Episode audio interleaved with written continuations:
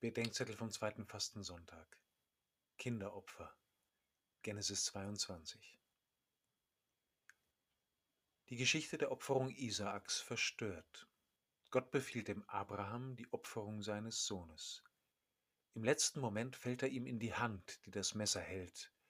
Gott verbietet die Tat und lobt den Gehorsam des Abraham. Gott will keine Menschenopfer.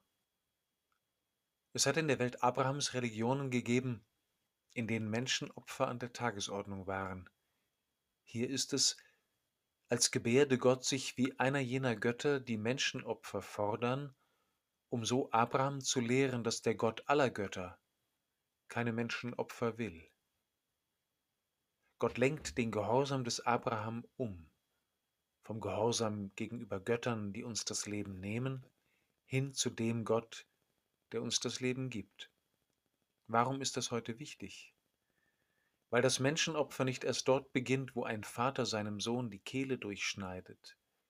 Es beginnt dort zum Beispiel, wo die Freiheit, das Glück oder das Leben von Kindern auf den Altären der Erwartungen oder Projektionen oder Prioritäten ihrer Eltern oder der sie umgebenden Gesellschaften geopfert werden.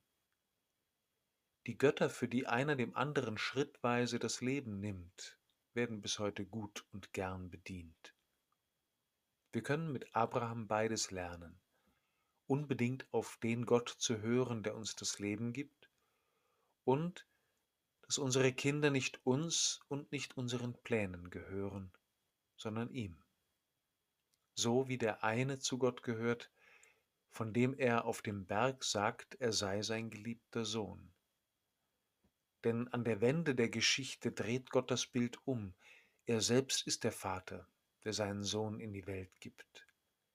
Der Sohn lässt sich geben und wird getötet, aber nicht vom Vater, sondern von den Menschen, bis heute, mit jeder Lieblosigkeit. Und im geliebten Sohn geht die Liebe Gottes selbst in den Tod. Warum? Um uns aus dem Tod herauszulieben ins Leben.